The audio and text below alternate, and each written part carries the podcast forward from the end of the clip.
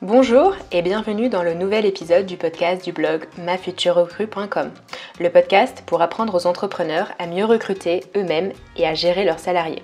Je suis Emmanuel Chegran et je suis ravie de vous accueillir.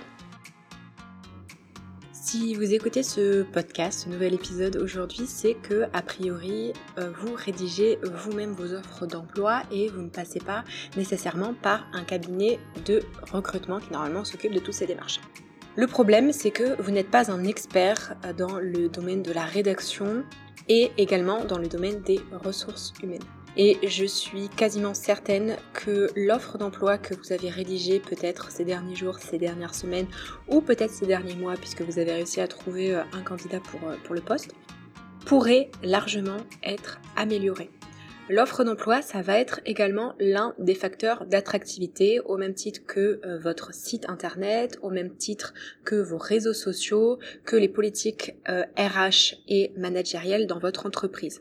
C'est donc un élément qu'il ne faut pas oublier. Je dis souvent qu'on n'attire pas euh, des mouches avec du vinaigre. Pourtant, la rédaction de vos annonces pourrait grandement être améliorée. Je vous partage donc mes 8 conseils pour une offre d'emploi plus attractive. Bien entendu, ces 8 conseils sont applicables dès maintenant.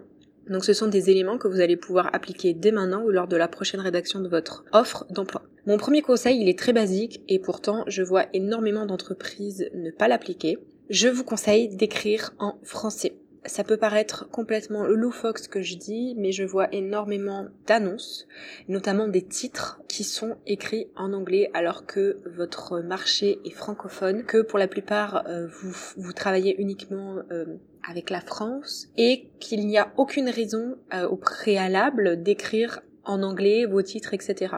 Il y a souvent ça qui est fait, euh, j'ai noté ça pour euh, tout ce qui était relatif au marketing, euh, au commerce, au commercial et également tout ce qui va être attrait au web développement. Donc par pitié, si ce n'est pas la norme dans votre secteur d'activité, écrivez en français. Si vous n'écrivez pas en français, vous avez plus de chances de ne pas vous faire comprendre par des personnes qui ne sont pas dans votre secteur et qui pourtant pourraient être intéressées par ça. Euh, moi, ça m'arrive très souvent de regarder des offres d'emploi dont le titre est écrit en anglais et de devoir aller chercher la traduction. Alors pas nécessairement la traduction, mais euh, la définition de qu'est-ce qu'on fait concrètement dans ce job parce que je ne comprends pas en voyant le titre. C'est juste par curiosité que je fais ça, mais euh, si vous êtes face à des candidats qui potentiellement sont votre cible, automatiquement ils vont pas prendre la peine. Votre votre offre d'emploi, elle doit être immédiatement attractive et en quelques secondes, elle doit permettre au candidat de comprendre si le poste est fait pour lui ou non. Donc pas la peine de le noyer avec des informations qui ne sont pas du tout euh, pertinentes pour lui.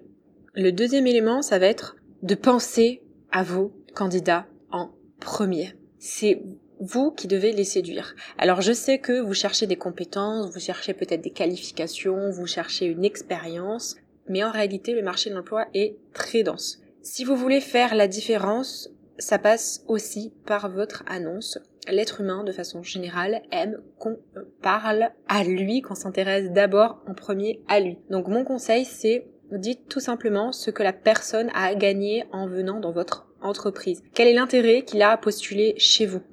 Alors bien entendu, vous allez peut-être raccourcir la partie dans laquelle vous allez parler de votre entreprise, notamment en disant que votre entreprise elle est innovante, leader de votre marché. Je suis désolée de vous le dire, mais en fait, tout le monde s'en fiche. C'est ce qu'on retrouve de façon systématique dans des offres d'emploi et malheureusement ce n'est pas comme ça que vous allez faire la différence. Troisième conseil, communiquer sur le salaire. La rémunération, c'est le premier élément que votre candidat va aller chercher sur votre offre d'emploi. Automatiquement, si la rémunération n'apparaît pas, vous allez avoir moins de chances d'attirer ce profil. Alors tout simplement, communiquer cette information sur votre offre d'emploi, mais aussi sur les posts LinkedIn que vous pouvez faire en conséquence. Le quatrième conseil, c'est un conseil vraiment à prendre en compte, c'est d'être synthétique. Raccourcissez vraiment vos annonces. Je vois passer notamment sur LinkedIn des annonces qui font 2, 3, 4, 5 pages. Personne ne les lit. Donc autant être synthétique et permettre au candidat de trouver les informations dont il a besoin. Parmi ces informations dont il va avoir besoin, c'est le salaire, ça je vous le disais précédemment, il va y avoir également la situation géographique, les tâches qui vont lui être confiées, et ce qui va aussi déterminer qu'un candidat va choisir une entreprise ou non, ou notamment y rester, c'est l'ambiance de travail. Donc si vous arrivez à retracer tout ça dans votre offre d'emploi, quitte à mettre des liens vers votre site web et euh, également vers vos réseaux sociaux, faites-le Ça permettra aussi de raccourcir votre annonce. Le cinquième point, ça va être de vous montrer. Donc c'est un peu en lien avec ce que j'ai dit précédemment. Le conseil, pareil, que je pourrais vous donner, c'est site internet, réseaux sociaux. Mais l'objectif derrière, c'est quoi? C'est que l'on puisse voir les êtres humains qui se cachent derrière. Votre annonce, elle est totalement impersonnelle. Si vous faites la comparaison entre un texte et une image, l'image aura beaucoup plus d'attrait que le texte, tout simplement si vous rajoutez à ça des photos euh, d'êtres humains, c'est-à-dire tout simplement de collaborateurs, de fondateurs, de managers, peu importe, qui travaillent dans votre entreprise, ça fait vraiment la différence. Qu'on veut retracer aussi, euh, c'est savoir quelle est votre histoire, quel est le cadre de vie dans l'entreprise, quelles sont vos valeurs, quelle est l'ambiance. Donc si vous arrivez à parsemer un peu de, ces éléments dans votre offre d'emploi, mais surtout que c'est fait à merveille sur euh, votre présence en ligne, ça ne peut que vous être bénéfique pour que, d'une part, le candidat postule chez vous et d'autre part, il se rappelle de vous. Peut-être que l'offre ne va pas forcément répondre à ses exigences, à ses besoins, à ce qu'il sait faire, mais en tout cas, il fera il se rappellera de vous. Et c'est aussi ça qu'on essaye de mettre en place par la bonne rédaction d'une offre d'emploi. Le sixième point, ça va être de donner du sens à votre annonce. Brièvement, expliquer quelle va être la vision de votre entreprise, pour quelles raisons vous l'avez créé et tout simplement quelle est sa raison d'être? Le septième élément, ça va être de féminiser vos annonces. Par pitié, s'il vous plaît, faites ça, mais faites ça rapidement. C'est ce qu'on appelle en fait l'écriture inclusive, c'est-à-dire que vous allez prendre en considération toutes les personnes qui sont susceptibles d'être intéressées par votre annonce, sans les exclure.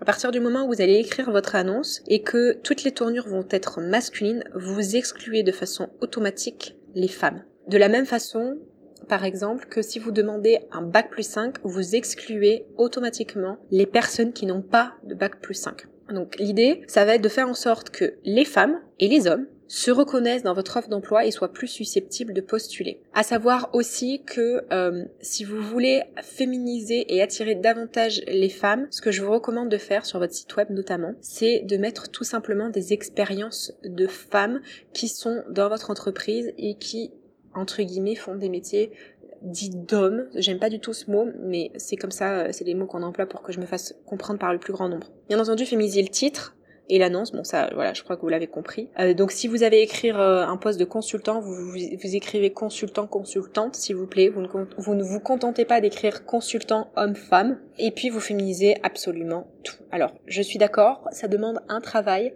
d'écriture, peut-être même de relecture, mais c'est important de le faire. Le neuvième point, ça va être de ne surtout pas surembellir votre entreprise. Que je vois souvent, c'est euh, entreprise leader de son marché, possibilité d'évolution, formation au top, euh, enfin bref, euh, on a l'impression que il y a beaucoup d'entreprises qui se revendiquent en tant que telles, mais dans les faits, ça ne se passe pas forcément comme ça. Donc ne surembellissez pas votre entreprise, cela ne sert absolument à rien, à part une chose, desservir votre image et vous donner une mauvaise image. D'ailleurs, pas besoin euh, de faire passer votre entreprise pour une entreprise cool dans laquelle il n'y a pas de dress code si concrètement vous vous présentez sur votre site web euh, en étant en costume cravate. Ça n'a aucun intérêt. Donc, soyez cohérent et apportez la preuve sociale comme quoi vous, ben, vous ne surembellissez pas tout simplement votre entreprise et si concrètement vous faites de la formation, euh, vous mettez en place des tuteurs, ben, prouvez-le et mettez en place un process qui va décrire.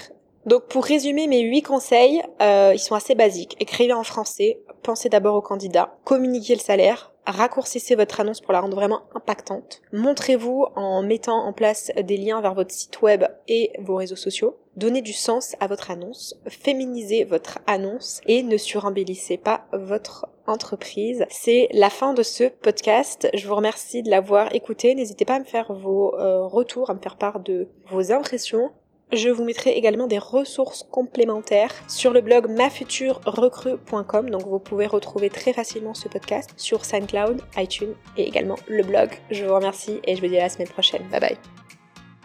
C'est la fin de cette interview avec Vanessa. J'espère que vous avez pris autant de plaisir que j'ai eu euh, à la tournée justement avec elle, que vous avez appris énormément de choses. Si vous êtes convaincu euh, par l'esprit d'Igerox, n'hésitez surtout pas à faire un tour sur leur plateforme. Bien entendu, je mets toutes les références dont a parlé Vanessa et notamment les livres sur mafuturerecrue.com ainsi que ses coordonnées. Je vous remercie d'avoir écouté ce podcast. S'il vous a plu, n'hésitez pas à le partager ou à me donner une note sur iTunes, ça m'aide vraiment à faire connaître le podcast. Je vous remercie et puis je vous dis à la semaine prochaine. Bye bye.